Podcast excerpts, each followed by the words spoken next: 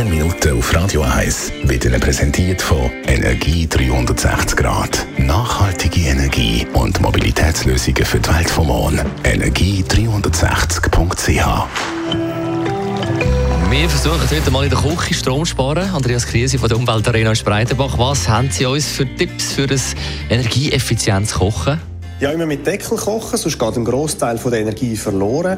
Der Herd kann oftmals auch frühzeitig abgestellt werden und die Restwärme zum Fertigkochen genutzt werden. Außerdem sollte der Dunstabzug optimal reguliert werden, das heißt nur beim Braten und Frittieren auf der höchsten Stufe laufen lassen und beim Garen von Gemüse lange jeweils eine tiefere.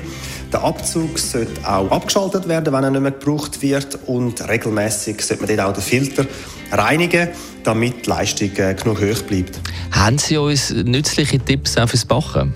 Es gibt eigentlich so äh, drei Haupttipps. Es ist einerseits so, dass die, äh, die Umluftfunktion gegenüber der Ober- und Unterhitze etwa 15% Strom einsparen. Dann kann häufig aufs Vorheizen vom Backofen verzichtet werden. Dafür sollte man als dritten Tipp äh, die Restwärme nutzen, um das Gericht noch fertig backen lassen. Außerdem natürlich, wenn man den Ofen dazwischen aufmacht, geht viel Hitze verloren. Darum lieber schauen, ob der Kuchen schon parat ist und man den schon rausnehmen kann, bevor man dann den Ofen öffnet. Kann man dann auch beim Abwaschen Energie sparen?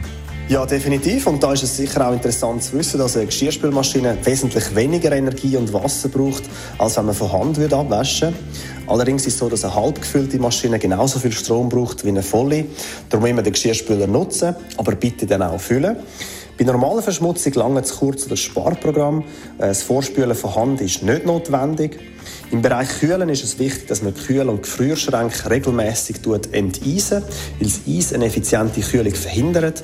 Und die optimale Temperatur im Kühlschrank liegt idealerweise bei 5 bis 6 Grad. Die grünen Minuten auf Radio 1. What would you do if I sang out of tune? Das ist ein Radio 1 Podcast. Mehr Informationen auf radio1.ch.